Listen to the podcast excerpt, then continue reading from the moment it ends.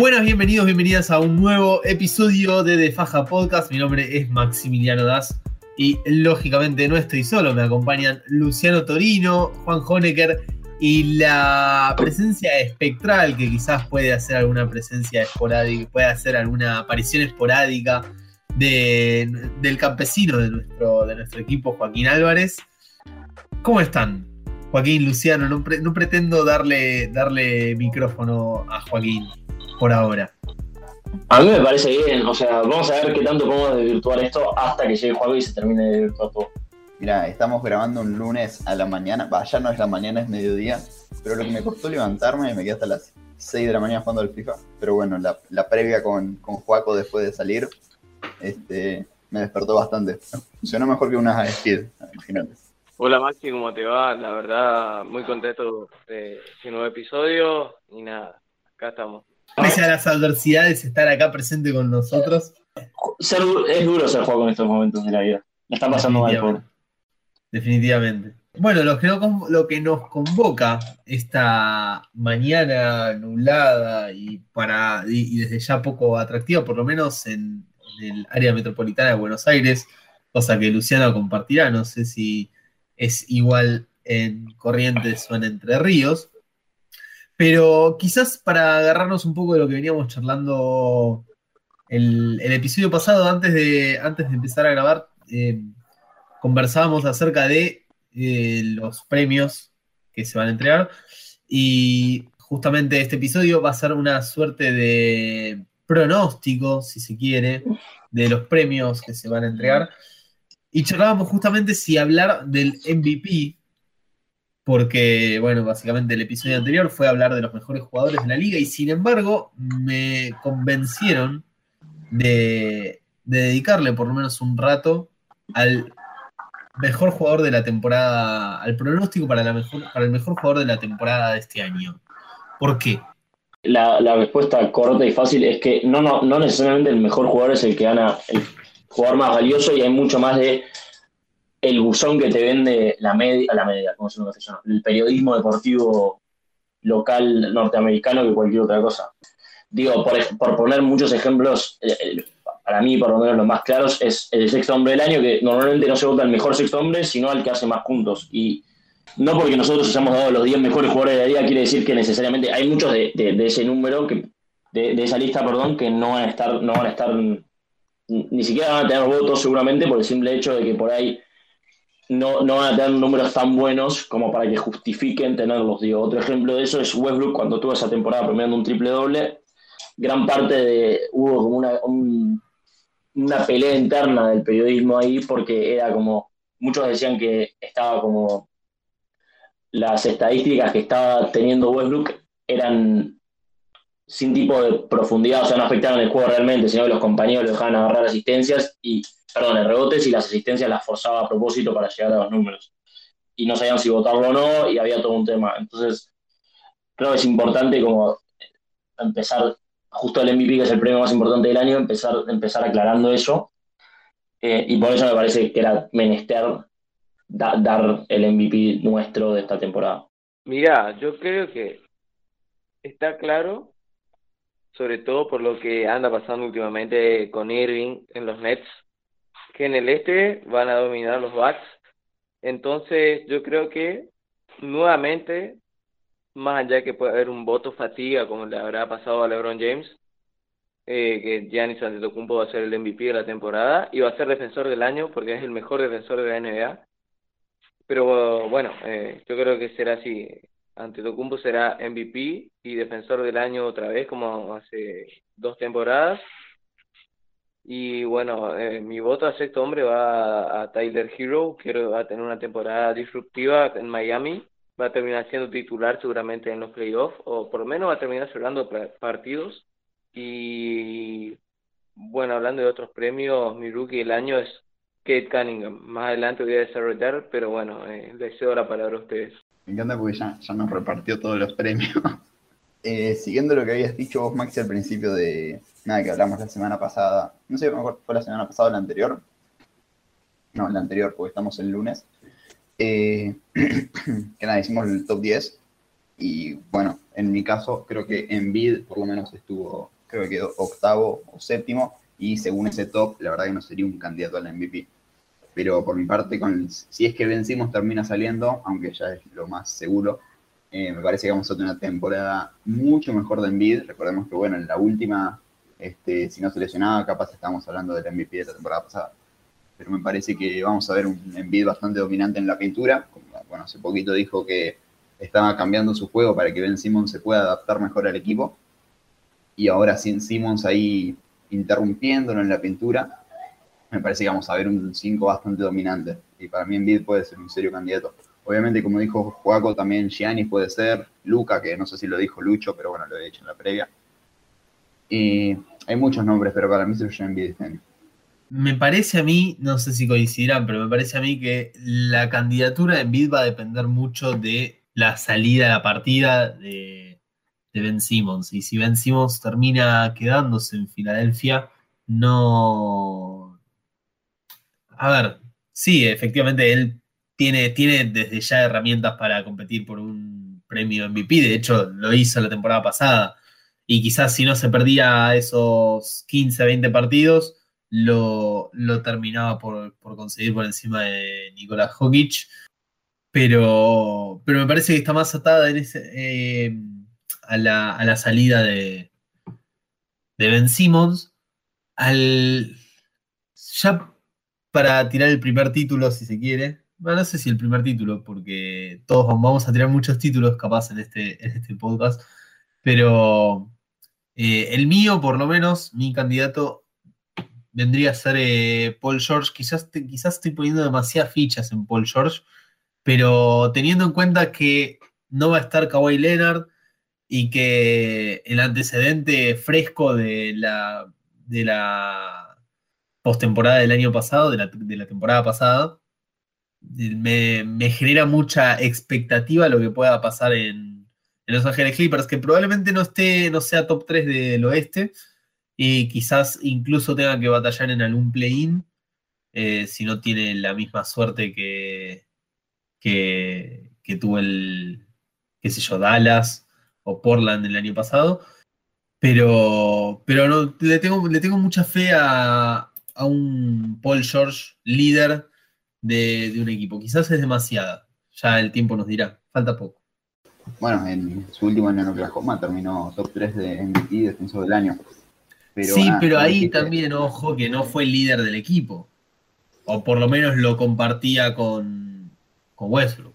Es cierto. Eh, me parece que, bueno, en el caso de Paul George, este, sí, no creo que lo afecte tanto como queda en, la tabla. Obviamente, si termina octavo ahí raspando, entrando por el play-in, dudo que sea tenido en cuenta. Pero ponerle, si termina quintos los Clippers, teniendo en cuenta que Kawhi Leonard estaría casi toda la temporada out.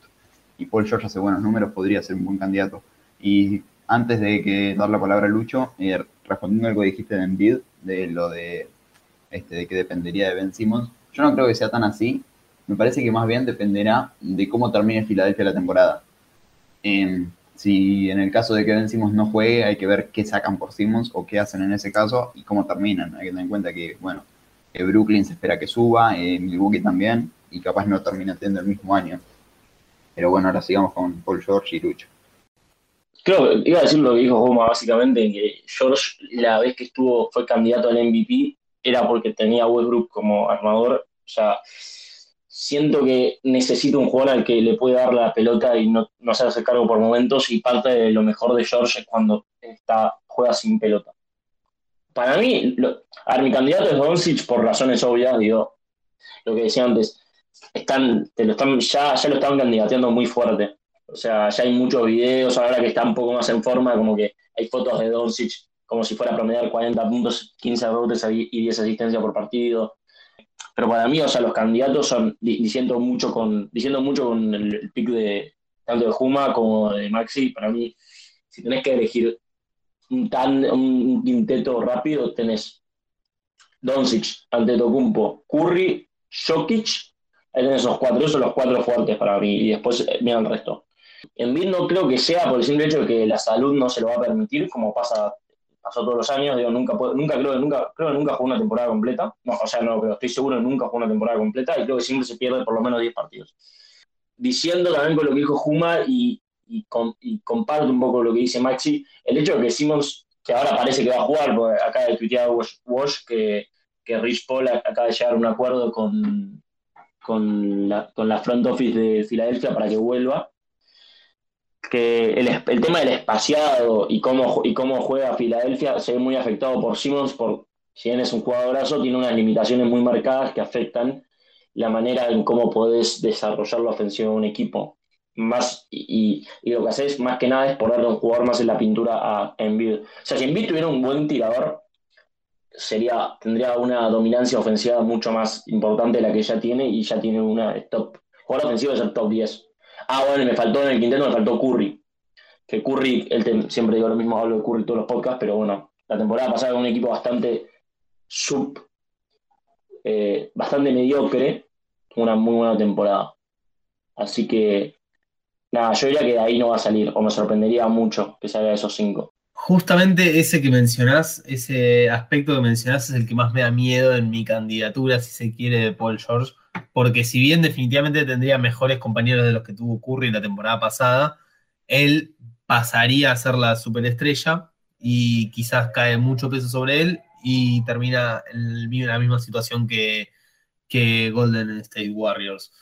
Eh, a priori también tiene la compañía, la compañía de Reggie Jackson y sí.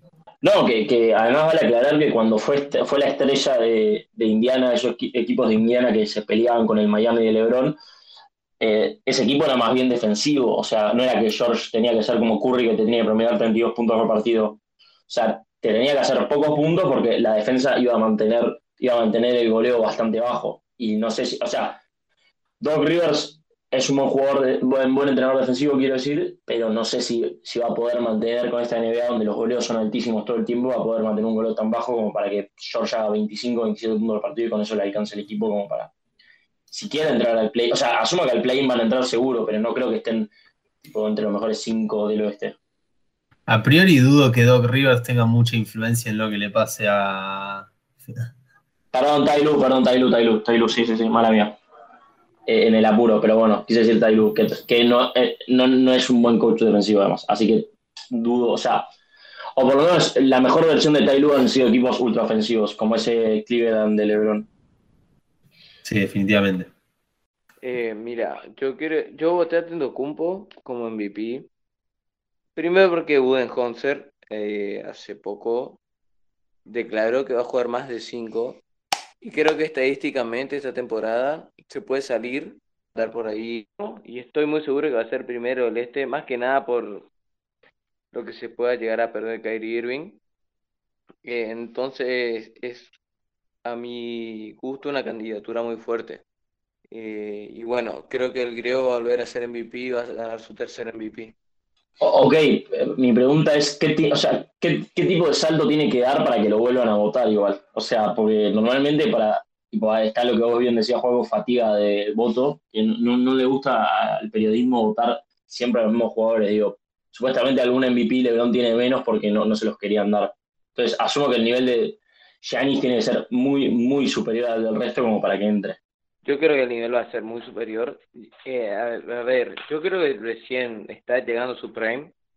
Si bien tiene 26 años recién, va a cumplir 27 el 6 de diciembre. Y sobre todo es porque, como dije recientemente, es que Milwaukee va a ser eh, ampliamente primero el este, así como, hace, como fue hace dos años más que nada por la ausencia que tengan sus rivales, sobre todo Brooklyn, ¿no? Con lo que puede llegar a pasar con Irving. Y, y nada, es, me parece lo que va a pasar va a ser eso, porque Milwaukee incluso lo veo como primero de la NBA. Así que nada, es uno de los jugadores más dominantes, está claro, tanto ofensivamente como defensivamente. Yo creo que va a ser como mínimo primer quinteto All NBA mi primer quinteto defensivo. Así que nada, yo creo que va a hacer el MVP. Bien lo decías antes, también esperás que Jenny Santetocumpo vaya a ser el jugador defensivo del año. No sé si querés argumentar un poco a favor de esa, de esa postura. No sé si alguien eh, ya tiene planteada, ya tiene armada su terna. Yo pensaba pensarlo con ustedes. No, no vengo con un nombre en particular, definitivamente el de Giannis es uno. El de Drew Holiday puede ser otro compañero de Giannis que bien puede eh, defender eh, el perímetro de, de unos Milwaukee Bucks que van a defender el título. Yo tengo más o menos armado, pero depende del nivel de riesgo que quieras asumir. O sea, por ejemplo, para mí, para mí tenés que seguramente que pelean arriba son Giannis, Embiid. Esos dos para mí son los más probables, porque Gobert tendría que tener una temporada también muy, muy buena para, para que se lo vuelvan a dar. Y teniendo en cuenta, además, lo que pasa mucho, de vuelta, hay un, hay un sesgo que como la postemporada de Gobert no fue buena, o sea, no es que fue mala tampoco, ¿eh? la de Utah no fue la mejor, em, mucha gente no lo va a votar por eso, tipo, porque cuando la pelota calienta, no, no, Gobert no necesariamente incide tanto en el juego. Justamente eso quería preguntarte, ya que lo traes, ah, lo, mencionas a Gobert y, abro, abro obviamente el debate, pero puede ser que haber, quedado expuesto en la postemporada termine perjudicándolo eh, en cuanto a premios individuales. Es decir, lógicamente es lo que es lo que venías mencionando, pero digo que esa sea la razón principal y que en el sentido de a partir de ahora los equipos contra Utah empiecen a jugarle de otra manera, habiendo advertido ese, ese aspecto de Gobert. Es que sí, hay otros que no tienen alternativa, qué sé yo. Denver no va a sacar a su pivot. Claro, bueno, no, es que sí, seguramente, pero el tema es que no creo que lo hagan en temporada regular. Digo, va, a tener que forzar. Seguramente Utah va a forzar quinteto sin Gobert en la pintura para adecuarse a los playoffs, pero era algo de lo que ya se venía hablando hace mucho, que a Utah lo sacabas un poco del esquema defensivo que se había organizado y se caía a pedazos, y un poco fue lo que vimos. Lamentablemente, digo, un equipo que jugaba muy bien al básquet y que no pudo hacer por el simple hecho de que no pudo ajustarse lo suficientemente rápido a lo que le demandaba la postemporada. Bueno, y después yo diría, esos dos como candidatos primordiales. O sea, perdón, dije Envid y Gianni, sí, perfecto. Eh, después tenés abajo, un par de escalones abajo, te diría Draymond Green. Green que tuvo una temporada superlativa defensiva la temporada pasada, a tal mundo que consiguió votos para jugar defensivo del año. No sé si no salió segundo o tercero. Después tendrías a Simmons. Para mí, Simmons es otro candidato, pero muy, muy, muy por debajo. O sea, tiene que demostrar algo en Filadelfia y no me sorprendería que vaya a buscar el jugador defensivo del año. Y después, el más disruptivo de todos, que es si, si realmente no te importa nada y querés jugar, poder ganar mucha plata apostando muy poco, es Tybalt. Matisse Tybalt, que probablemente sea el jugador más. El, perimetral, el mejor jugador defensivo perimetral y que más highlights va a tener, si logra meter, no sé, 5 puntos por partido tirando 40% desde la esquina, va a jugar 35 minutos por partido en Filadelfia por el simple hecho de que el tipo solo con, con la presencia que tiene es como Kawhi Leonard en su momento, solo con la presencia que tiene en la cancha hace que los jugadores traten de evitar el lugar donde está él en la zona de lo, de lo molesto que es y tedioso que es defensivamente. No sé qué añadir más allá de lo que dijo Lucho. Eh, la verdad que cuando estuve barajando las chances, eh, bueno, tuve en cuenta Simon si jugaba, en Bid, eh, Giannis, también por ahí pensé a Gobert y a Draymond Green. Me parece que es algo que no va a salir de ahí. También podríamos meter a Paul George, dependiendo de cómo esté Clippers en defensa, pero bueno, eso es una incógnita. Y los que dijo Lucho son los que han sido candidatos en los últimos años, y me parece que va a girar en torno a esos el premio. No te voy a acompañar esta vez con Paul George porque me parece que si se va a concentrar tanto en él la ofensiva, va a tener que relegar algún sentido y ese va a ser la defensa salvo que mágicamente Tyrone Lu decida reorganizar todo el equipo más defensivamente y, hacer un, algo similar a lo que fue el Indiana que competía contra Miami. Eh, pero si no, es, si no fuera ese el caso, no, lo veo a Paul George. Eh, bueno, desde ya en vida ahí comparto. Me interesa lo de Tybull, un progreso porque definitivamente es alentador verlo en el sentido de que me gusta eh, ver un perimetral defensivo eh, de las características de Tybull, que tuvo unos muy buenos Juegos Olímpicos, así que estaremos atentos. Quisiera destacar nomás que entre, entre todos los que nombraste, Luciano, tres fueron de Filadelfia, lo cual bueno, por lo menos siguen siendo de Filadelfia hasta ahora. Es que Filadelfia, cuando mi, hermano que en algún momento le tocó, le tocó cubrir a Filadelfia, lo decía mejor que yo, le mando un saludo desde acá, eh, decía, tipo, cuando tiraron la zona con Tyrell, Harris, Simmons y, y Embiid, era una locura. O sea, ese equipo defensivamente tenía el potencial para ser uno de los mejores equipos defensivos de la historia de la liga, te diré directamente. Teniendo en cuenta también que estamos en una liga pro-ofensiva, entonces es más complicado. Pero sí, no, es una locura. O sea, tienen muy, muy buena defensa. El problema que tienen es que otra vez no terminan de conectar el hecho de tenés, tenés Simmons que no te tira, bueno, justamente como venimos diciendo, prefiere pasar el tiro abajo del aro porque le da miedo a la línea.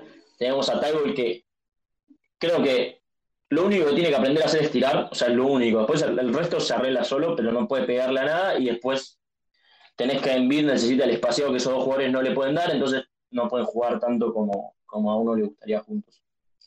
Eh, sí, hay que ver. Pregunta, y va para ambos. ¿Creen que si Doc Rivers adoptara de nuevo un, estilo de juego netamente defensivo, más similar a, Nueva York, obviamente con muchas más variantes que Nueva York, eh, ¿creen que no solo tendría mucha más, eh, mucho más lugar el, Matista Taibul, sino también eh, podría mejorar incluso más Philadelphia 76ers y quien te dice llegar a pelear por un anillo, cosa que hasta ahora no lo mencionamos como una posibilidad. Para ser un candidato al anillo sí o sí tenés que ser muy bueno defensivamente, muy muy bueno defensivamente. Top 10 de la liga te diría, casi top 5, pero el tema es que de vuelta la liga es muy pro ofensiva, entonces es difícil que vos puedas ganar un anillo sin tener las armas ofensivas necesarias. Digo, en la postemporada lo que más, lo que más gana es la ofensiva. Digo, el ejemplo claro es Utah, por ejemplo. tenía una buena ofensiva, pero tenía la mejor defensiva de la liga y aún así, con los recursos de, de, de, la cam, del lo fluida que es los, los, cambios dentro de la NBA, particularmente las ofensivas, lo que genera es que aunque tengas una muy buena defensiva, defensiva quiero decir, la ofensiva gana siempre, más ahora. Antes por ahí era más complicado porque se permitía mucho más el roce. Ahora la que tiene la ventaja es ese lado del parquet y jugarte todo a hacer un, Detroit se te complica un poco, por lo menos yo lo veo así. Tal cual lo que dijo Lucho, o sea, armarte un equipo totalmente a la defensiva no te va a garantizar que Harden, Durant e Irving no tengan 20 puntos cada uno. Eh, lo mismo puede pasar con Curry, lo mismo puede pasar cuando juegas contra los Lakers. Eh, me parece que si no equilibras más o menos la cosa, es bastante complicado, por lo menos en esta época, como dijo él.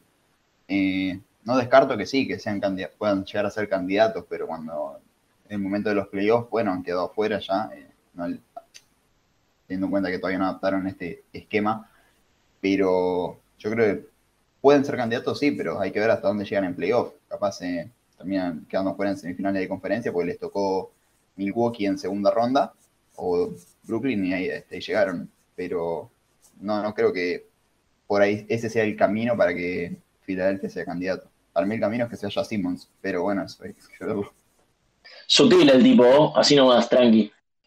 Se me ocurre pensar también, hablando específicamente sobre Filadelfia y más particularmente sobre Matisse Taibul, que si logra una mejora en cuanto a la ofensiva, y una mejora no me refiero a los 5 puntos, sino a unos 10, quizás tal vez es demasiado, pero si llegara a, 10 puntos por partido, podríamos estar hablando del jugador más mejorado en la traducción castellanizada del, premio. No sé cuánto promedia por partido, si alguien se quiere fijar, pero sí, definitivamente. O sea, clarísimamente porque el salto es muy importante.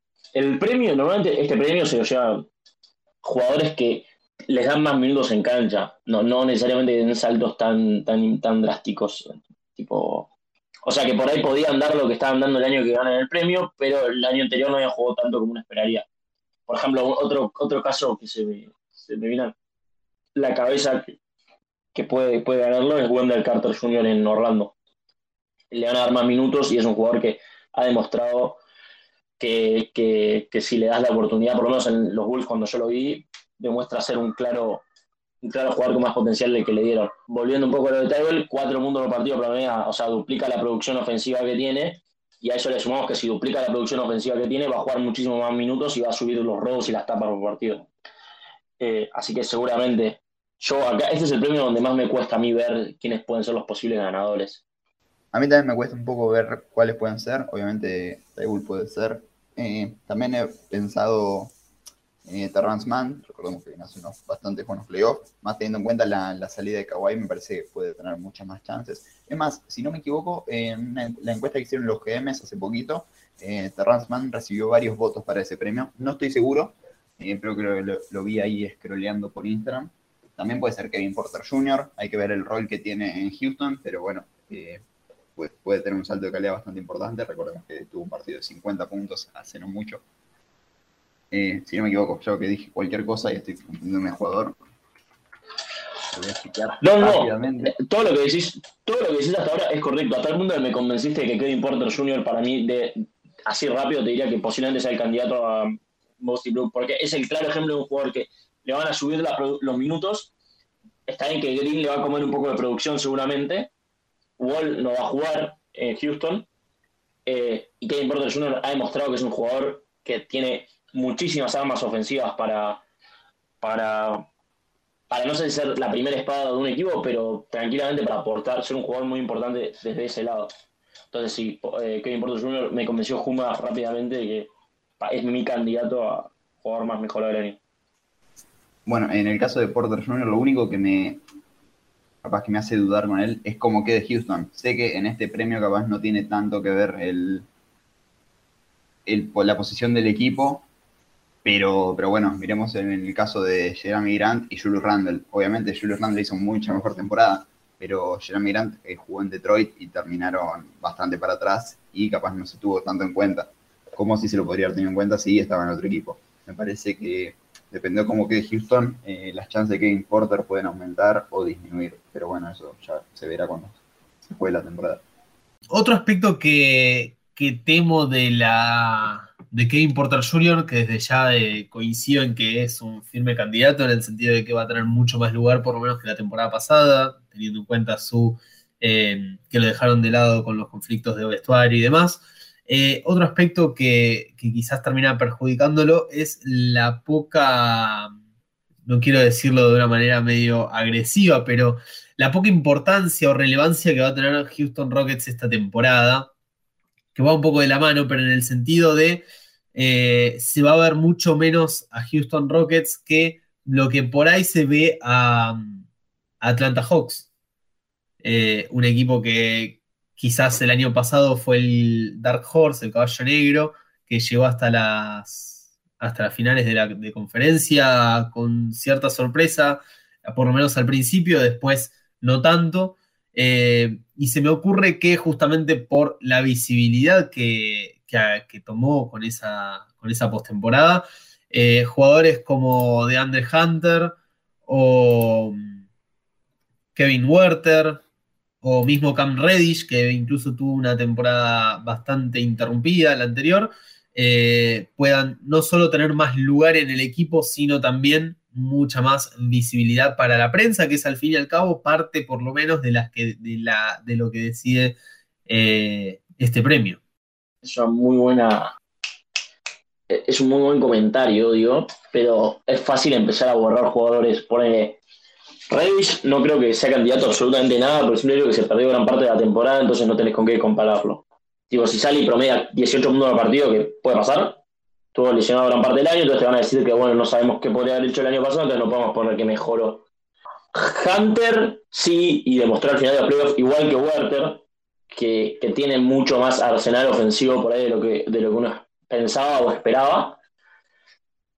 También entiendo que ese es un problema, digo, hay cierta cantidad de minutos y cantidad de posesiones que uno puede tener la pelota en la mano y, y el problema de Atlanta para mí es que tiene demasiados jugadores eh, muy dotados ofensivamente y eso se va a empezar a notar esta temporada, como que seguramente eh, va a haber jugadores que podrían promediar muchísimo más de lo que van a promediar, eh, en puntos hablo particularmente, no lo van a hacer porque ya la ofensiva es alrededor de, de Trey Young y Ya tenés a Bogdanovich, Galinari, que Galinari va a ver sus minutos disminuidos, quiero pensar, porque ya no creo que pueda mantenerse físicamente en. Porque nada, todos los años lamentablemente se lesiona. Mismo ya el último año le costó, le costó bastante.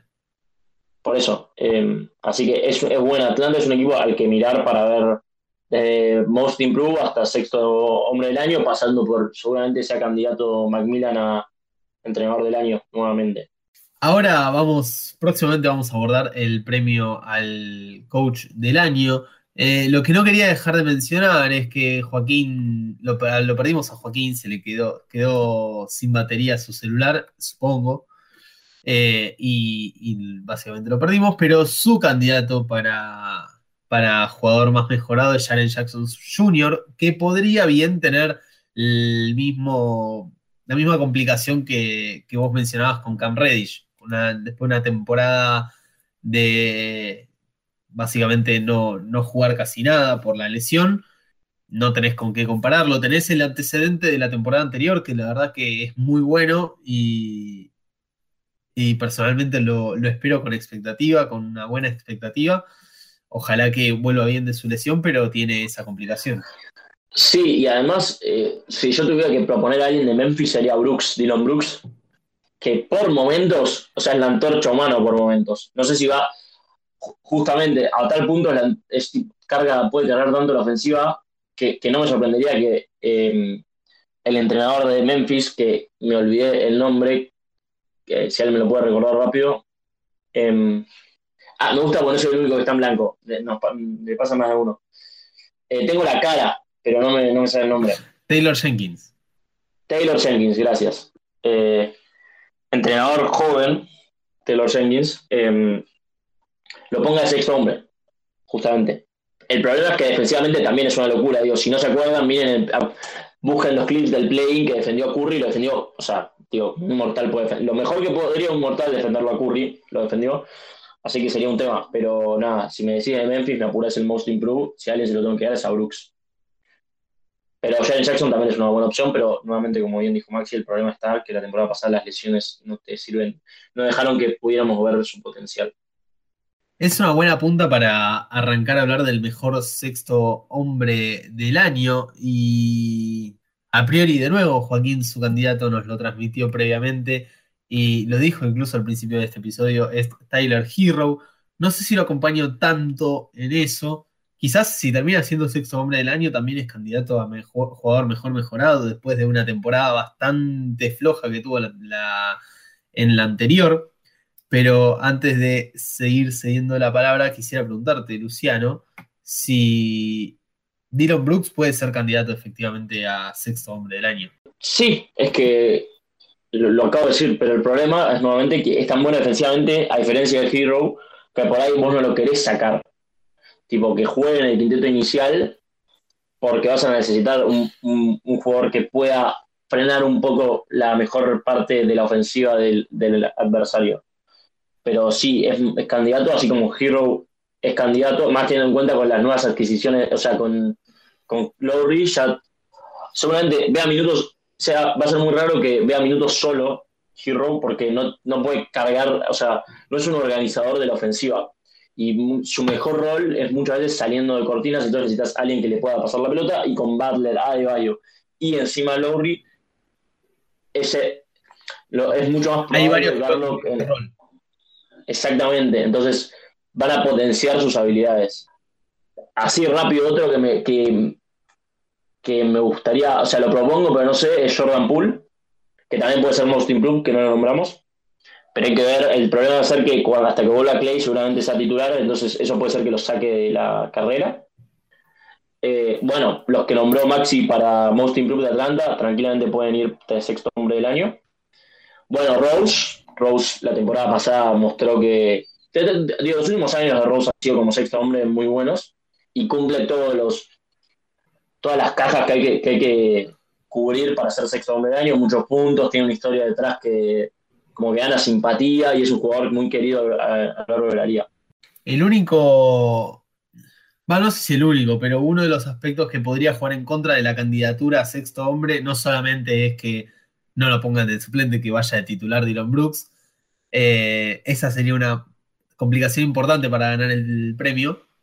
Pero otro aspecto es que, no sé si lo mencionabas también al principio del podcast, pero sí lo charlamos eh, fuera del aire, y es que el premio al sexto hombre, en general, vos, decías y, y, comparto, en general se lo dan al jugador que mete más puntos desde la banca, y teniendo en cuenta que Dylan Brooks es un jugador que contribuye mucho en defensiva, así como Paul George puede relegar la defensa, Dylan Brooks puede relegar un poco el ataque descansando en eh, Jamorant, eh, iba a decir Steven Adams, pero Steven Adams no, pero Jaren Jackson tiene compañeros en quienes, en quienes apoyarse en ese sentido, siempre y cuando estemos hablando del, quinteto titular, eh, compartiendo con jugadores del quinteto titular, mejor dicho. Con respecto a este premio, eh, nada, capaz un poco lo podemos ver en esta pretemporada, pero dependerá de los esquemas que tengan y las rotaciones que tengan los equipos. Este, yo comparto un poco con Juaco el hecho de que Tyler Hero pueda ser candidato. Capaz, este, el apartado de números, con el Juaco, eh, creo que no sé si lo dijo mientras estábamos grabando antes, pero Juaco dijo que podía ser un jugador de 15-5-5.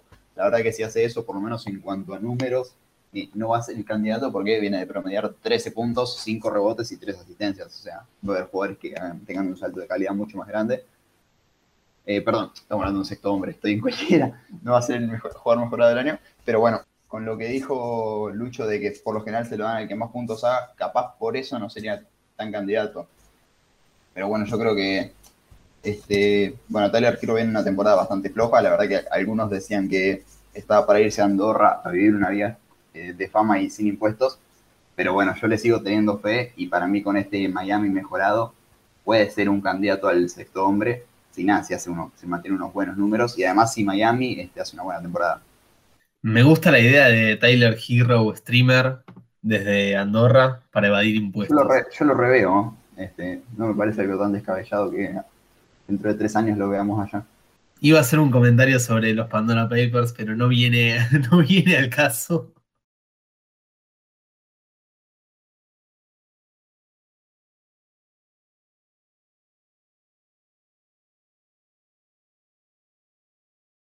Bueno, si quieren pasamos al, último premio que se le va a otorgar a jugadores por lo menos eh, de los que vamos a mencionar nosotros. Después hay un montón que quizás adquieren mucha menos relevancia, mejor compañero, mejor, eh, mejor un montón de cosas que ya no, no, recuerdo en este momento.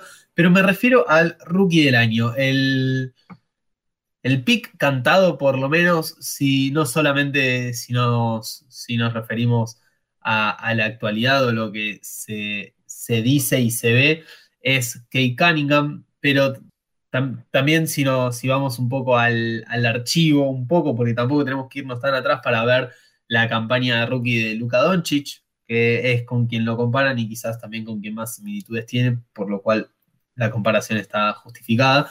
Eh, pero quisiera saber, aparte de Kate Cunningham, ¿hay alguno que pudiera arrebatarle ese premio que parece, salvo alguna, salvo alguna lesión, parece ir derecho para el, para el esloveno, iba a decir, para Cunningham. Creo que, como bien dice Maxi, es el premio para que lo pierda Keido. O sea, tiene todo para ganarlo, le van a dar la pelota a todas las posesiones. Pero saliendo de ahí, yo diría que Green y Mobley, o sea, el top 3 está, son los más candidatos. Barnes y Sachs creo que van a aportar mucho fuera de lo numérico, con cosas más intangibles, por decirlo, mucha intensidad defensiva, esas cosas que no, nuevamente no se valoran en los premios. Así que yo lo sacaría.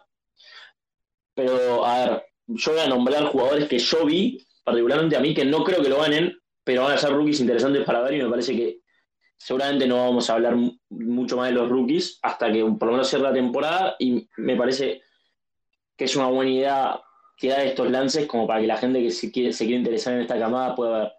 Sengun, que lo único que tiene que hacer es comer espinaca y ganar tamaño, pero demostrar en la, en la, la Summer League que es un muy buen rookie. Tenés a Cam Thomas, que yo dije, puede ser un dark horse para sexto hombre del año, porque lo único que tiene que hacer es meter puntos y los va a meter. Hay que ver si en Brooklyn le dan la oportunidad de ser, de ser sexto hombre. Es un montón para un rookie, pero la realidad es que mete 15 segundos del partido dormido ese tipo. O sea, lo, es increíble lo fácil que mete puntos y encima lo tiene jugadores como Harden y Durán para aprender a hacer puntos. Y después el último que yo nombraría, así que no me sorprendería mucho, pero este es muy, o sea, es una proyección muy larga y hay que ver qué tantos minutos le van a dar, es Sharik Cooper, el pick de Atlanta, otro que es un jugadorazo y para mí proyecta muchísimo. El tema es que tiene a Young adelante y seguramente le saque el puesto a Delonte Wright, lo digo ahora, antes de que arranque la temporada. Son jugadores que hay que ver, que es muy difícil que ganen, pero de acá a 5 o 6 años no me sorprendería que sean los robos de la camada. Así que yo miraría por ahí. Pero los cantados son los mismos de siempre. Yo siempre, siempre los rookies del año son los primeros top 5, son los que se pelean el puesto. Eh, bueno, tal cual lo que dijo Lucho, de para mí también. Este, Kate Cunningham tiene todas las de ganar, pero tampoco me sorprendería que Jalen Green se lo robe. Depende de, también, como dijimos, el rol que tenga él en Houston, a ver quién tiene más pelotas, y de Kevin Porter o él. Yo creo que va a ser Jalen Green por un tema de que es el, eh, bueno, viene de esta camada de rookies, es novato y por eso yo creo que van a apostar mucho más a él por un tema de juventud. Aunque Kevin Porter tampoco tiene muchos años más. Pero nada, yo creo que si cierran entre esos dos, capaz también se asuma, se asuma Evan Mobley. Podría capaz añadir a Jalen Sachs, pero es cierto lo que dice Lucho, que es un porque su aporte va más allá de los números, es un porque tiene mucho, suma muchos intangibles y no se tiene en cuenta, por lo menos en el caso del rookie, capaz en otros premios como el defensor del año, eso tiene mucho que ver, pero en este caso no. Entonces sí, para mí se cierran esos, capaz ahí entrará otro de algunos picks más lejanos, pero nada, me parece que sí. En el top 3 va a estar el Roy. ojo, Volmaro, capaz, si Dios quiere. No quiero. Recordemos que Dios es argentino, así que puede ser, uno nunca sabe. Por ahí se lesionan todos los jugadores de la plantilla de Minnesota, todos uno atrás del otro, y Volmaro, como tiene que hacer para tener 80 puntos por partido, cero asistencias y como 50 rebotes, por ahí lo gana. Towns está, está perdidamente enamorado de Volmaro, eso es bueno, eso es una buena señal para mí. Mostró buenos flashes en la, en la temporada, en la, en la perdón, en los amistosos, así que eso es una buena noticia, por lo menos para nosotros que queremos ver la mayor cantidad de argentinos en la liga. Pero es que quién no estaría enamorado de Volmaro, ¿no? Me gustó la idea de mencionar posibles, posibles candidatos a. No candidatos, pero sí rookies a los que estar atentos. algunos ya los mencionamos eh, en, la serie de los tres episodios que dedicamos a los, a los novatos. Quisiera agregar así uno solo, porque, porque efectivamente solamente presté atención a uno de los equipos que, de los que estuvo eh, de los que estuvo participando en esta pretemporada y fue a Denver para seguir al querido Campazo. Y Bones Highland, espero estar pronunciando bien, sí, Bones Highland o John 10 de 10, 10 de 10. No, no, pronunciaste bien, pronunciaste bien. Eh, tuvo un muy buen desempeño, de hecho un partido llegó a meter, eh, si no me falla la memoria, unos 26 puntos, lo cual no es poco. mismo fue contra, contra el Minnesota Timberwolves de, Volmaro, esto que digo. Eh, así que podría ser una buena compañía, sobre todo para Nicolás Jokic, que necesita con urgencia un perimetral tirador. Así que, nada, alguien más a quien prestarle atención, Usman Garuba, que ya lo hemos mencionado también más de una vez, eh, quizás no en cuanto a rookies, pero sí cuando hablamos de Juegos Olímpicos y otras yerbas. Pero bueno, coincido a priori con, la, con lo que mencionabas al principio. El premio está para que lo pierda Kate Cunningham. El premio es de Kate Cunningham, salvo que él diga lo contrario. O sus piernas, o su cuerpo diga lo contrario. Me parece muy buen el aporte de Maxi último, porque Denver está corto en la posición de base, digo, tuvo que recurrir a Austin Rivers. Y Bones Island es otro jugador del que los expertos del draft hablaban muy bien de él no sé por qué cayó tanto, no me acuerdo qué pick fue, si alguien me lo puede recordar, pero no fue un pick, creo que top, no, no creo, creo que no fue top 20. Eh, 26. claro, está muy, tardío. Em, de lo que más yo escuché hablar de él es que maneja muy bien la pelota y eso le viene bien a Denver por razones obvias, nuevamente falta de, o sea, Jokic se puede cargar la ofensiva hasta cierto punto y tiene un jugador que sabes que no va a tener muchas pérdidas, a pesar de que siendo base en la liga recién llegado, lo más probable es que las tenga, pero voy a confiar en los expertos porque saben infinitamente más que yo. Eh, eso es lo importante para Denver. Así que me parece un buen, un buen, eh, un buen aporte y más teniendo en cuenta que va a tener, seguramente tenga minutos. Lamentablemente para el Campazo. Bueno, Denver ha tenido en las últimas temporadas picks tardíos que por lo menos a priori pintaban bien y que después no fue lo esperado. el caso más evidente es Bol Bol, que incluso fue pick de segunda ronda.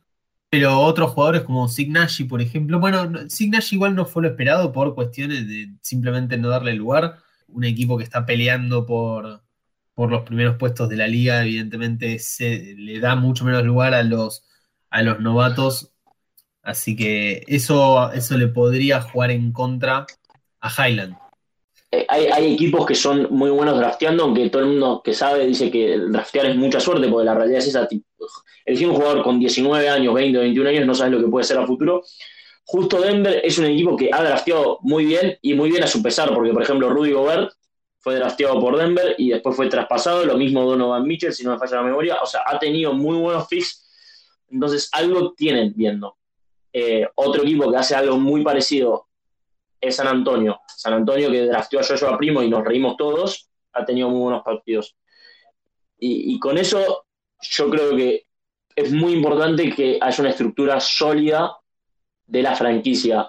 Y lamentablemente ninguno de los dos equipos, creo yo, que va a poder pelear por el último premio de queda, que es eh, entrenador del año, porque Denver seguramente caiga varios puestos sin Jamal Murray, que era la segunda espada. Vamos a ver Porter, que le dieron un máximo, cómo va a responder. Y San Antonio hay que ver qué pasa, qué, decisión toman, si van a ir full tank o no. Seguramente yo esperaría que pierdan muchos partidos, muchísimos partidos.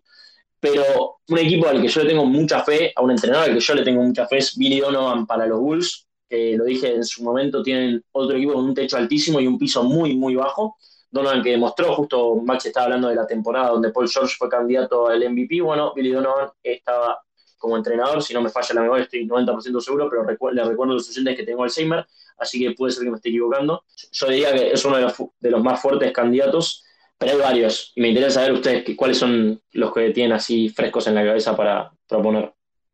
Por mi parte, se me ha cruzado por la mente este Tyron Lue, de los Clippers. Eh, pero nada, más que nada por la cuestión de, que Kawhi Leonard está lesionado y con eso ya se te va gran, eh, un tercio del equipo, básicamente. Es más, me atrevería a decir, medio equipo se te va Kawhi Leonard. Es un jugador que absorbe mucho y genera, tiene un impacto muy grande.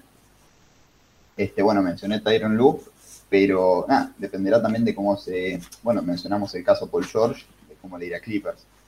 Eh, no me sorprendería que si Clippers termina cuarto o quinto, Taylor Lue termine como candidato. Pero aún así, sé yo, tenés este Neymar Milan en Atlanta, tenés a Billy Donovan, como dijiste vos, Lucho. Eh, creo que, bueno, puede ser Quinn Snyder también, dependiendo de cómo el, le vaya a Utah, si mejor o no. Eh, pero bueno, este, para mí un candidato puede ser Taylor Lue, pero dependerá de cómo resuelva con el equipo que tiene ahora en Clippers definitivamente la pérdida de Kawhi Leonard le puede jugar a favor, obviamente con buenos resultados a Tyron Lue, el mencionado Nate McMillan. Nunca quisiera descartar a Spolstra, que es un entrenador que me gusta mucho, cuanto menos. Eh, no sé si va a ganar el premio, pero siempre algunas bajo la manga tiene. Y el año pasado quizás no, no tuvo el desempeño esperado, pero, pero siempre tiene herramientas, así que es uno al que siempre le presto, al que siempre decido prestarle atención. Tengo, quizás es muy errado esto, quizás eh, lo que digo es cualquier cosa, pero sí, por favor. No, no, no. no, no, no, quiero que lo digas porque iba a hacer la misma pregunta yo. Igual creo que con lo de Spolster a mí también me convenciste bastante, porque me había olvidado, siempre me olvido de Eric y siempre es un entrenador al que es interesante ver. Pero quiero ver qué decís porque yo iba a decir lo mismo, me parece. A ver qué tan conectados estamos hoy. No, no sé. No sé porque vos lo. No, no lo bastardeaste, pero Quisiera ver a Daynault, no sé cómo se pronuncia el técnico. No, no, no. No estamos conectados, ¿viste? Vamos, van a perder todo, todo. ¿Vos yo decís? decir Steve Kerr. Yo no sé decir Steve Kerr. Y dije, bueno, sí, no. por ahí. No, Steve Kerr no. Ojo, igual me parece un gran técnico. Pero no sé, quiero prestarle mucha atención a, Oklahoma este año. No, no, pero va a ser un desastre. Vamos a ver a Super Poku de vuelta haciendo las suyas. Ya, ¿Vos decís? Alex, Sí, sí. Pablo J. Gilles Alexander, dentro, bueno, dentro de poco va a salir, va a salir. O sea, eh, igual definitivamente va a estar atado a que jueguen los mejores jugadores.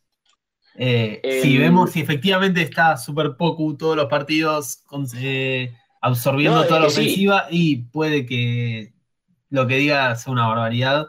Pero si no, dentro de un año venís al archivo y, y dije una genialidad. Me quiero Sí, anticipar a no. eso. Di- No, no, no, ya te digo que no.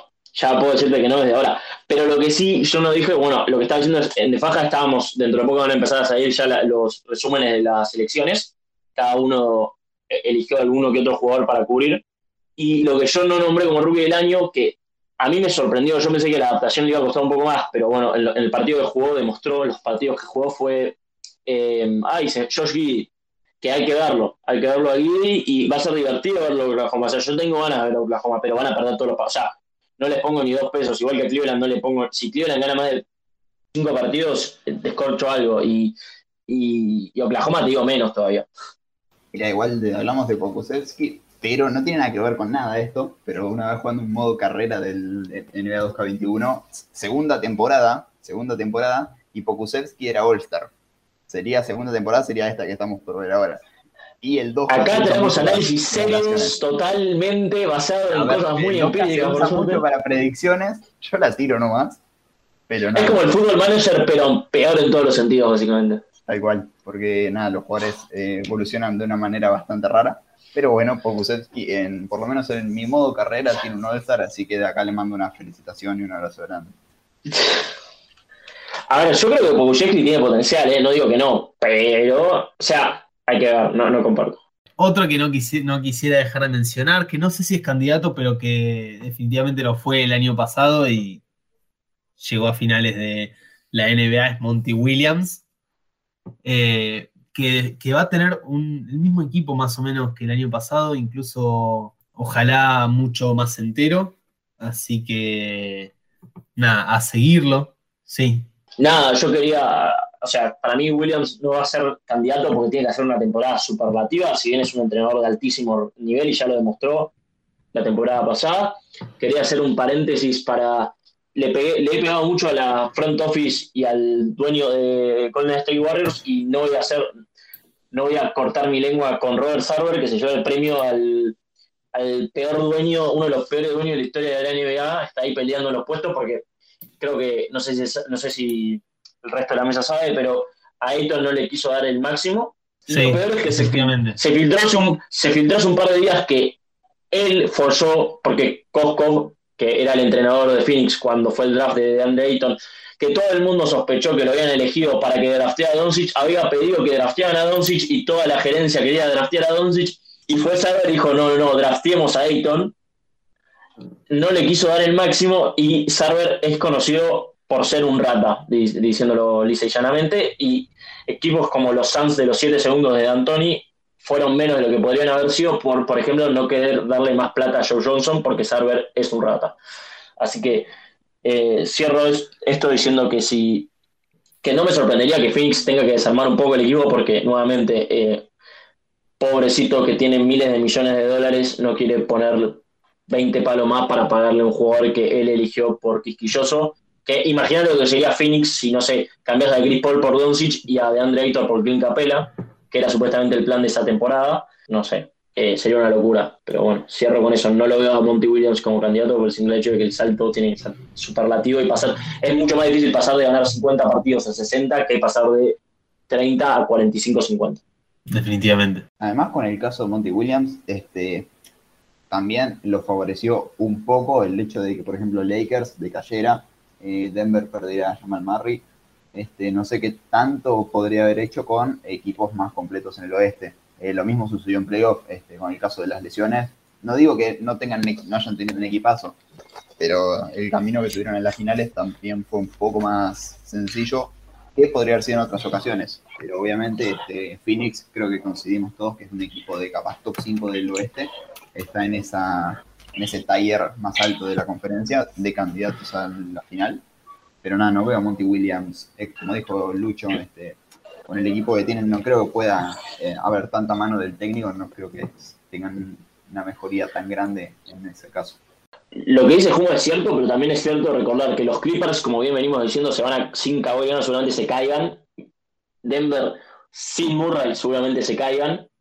Dallas, no sé, yo lo veo, lo que viene por Porzingis, la verdad que me llamó mucho la atención y me puso muy contento porque un Porzingis sano es mejor para todos, es un jugadorazo y digo, el, se hablaba mucho que era un unicornio, realmente nos hacía recordar eso, así que no sé, pero el oeste tiene varias lesiones encima ya y no me sorprendería que, como siempre pasa, muchos equipos caigan de las proyecciones que veníamos teniendo pre-lesiones. Eso definitivamente lo que puede llegar a pasar con Phoenix es que repita una temporada que fue definitivamente buena la pasada y sin un salto de calidad eso pueda costarle a Williams el premio a mejor coach del año. Lo sabremos de nuevo a finales de la temporada porque el principio está al caer. Falta muy poco para el arranque de la temporada. Hasta entonces, no sé si nos encontraremos. Eh, como habrán visto, eh, esta vez no hubo democracia. Los premios directamente los decidió la aristocracia, la oligarquía de Fajera, compuesto por mis compañeros Juan Honecker y Luciano, Luciano Torino y mi persona, Maximiliano Das. Sí, Juan. Mira, eh, no hicimos, no, no se me ocurrió hacer una votación como hicimos este, en el capítulo pasado, porque no quería que haya votos para de Fred Van Vliet para defensor del año o otras cosas raras. Cuidado, eh, cuidado, hombre, o sea, nunca va a ser jugador del defensivo del año por el hecho del tamaño, pero guarda que es un gran jugador defensivo, Fred Van Vliet, y la, y la defensiva de Toronto a, agarrarse con esa defensiva porque promete. Con Boucher, Scotty Barnes. Anunobi, a OJ Anenobi, sí señor, y Nick Nurse, que es un excelente entrenador. Se enoja Kuma, se enoja, se indigna. Quedé como que hablé cualquier cosa. No, pero bueno, este también en el, la vez pasada tuvimos un voto de Kyle Lowry por ahí décimo. Eh, también Joe Pitch quedó décimo votos medio raros, los cuales no comparto. Estoy a favor de... Lo que me está diciendo Juma, Juma me dice que es un dictador latinoamericano con los comentarios que estás haciendo. Juma, ¿podemos afirmar o podemos no afirmar lo que está diciendo? Esta democracia no funciona. ¿Tenemos derecho divino para elegir nosotros también? ¿Es como los príncipes del siglo XVII? sí, sí, así funciona. los demás no, no, no los voy a dejar votar más. Capaz para los de Paja Wars vuelva a ser ahí una votación, pero nada, espero que no haya votos para... Juma creo que extraña la época del colonialismo porque Entre Ríos era una provincia importante en ese momento y ahora ya ha decaído. Después de federales y unitarios, Entre Ríos ha caído en una... En un, esa época era el mejor momento de mi vida. Por eso quiere volver y quiere... Muy democrático, por suerte volvemos con Urquiza, así que... Nada. Bueno, si les parece, nos vamos retirando para almorzar porque vale recordarlo, es lunes al mediodía, nos ubicamos temporalmente. Nosotros tuvimos un feriado súper largo, lamentablemente se acabó o se acaba. Sí, mucho tiempo. Y ni les cuento, si, si tenemos en cuenta lo que pasó pre-podcast, que son esas cosas que pasan muy de vez en cuando en la vida que está bueno, si no lo viviste, no lo viviste, fue como el maracanazo. Eh, son cosas que tenés que estar presente. Este, Martín, que te perdiste este episodio, posiblemente te perdiste la mejor previa de la historia de Faja Podcast. Y eso que ha habido muy buenas previas, hay que decirlo.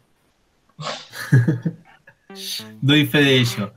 Pero bueno, nos retiramos, no sin antes recordarles que nos pueden seguir en Twitter y en Instagram, arroba defajacom, y lógicamente en nuestra web, que para sorpresa de nadie, es defaja.com.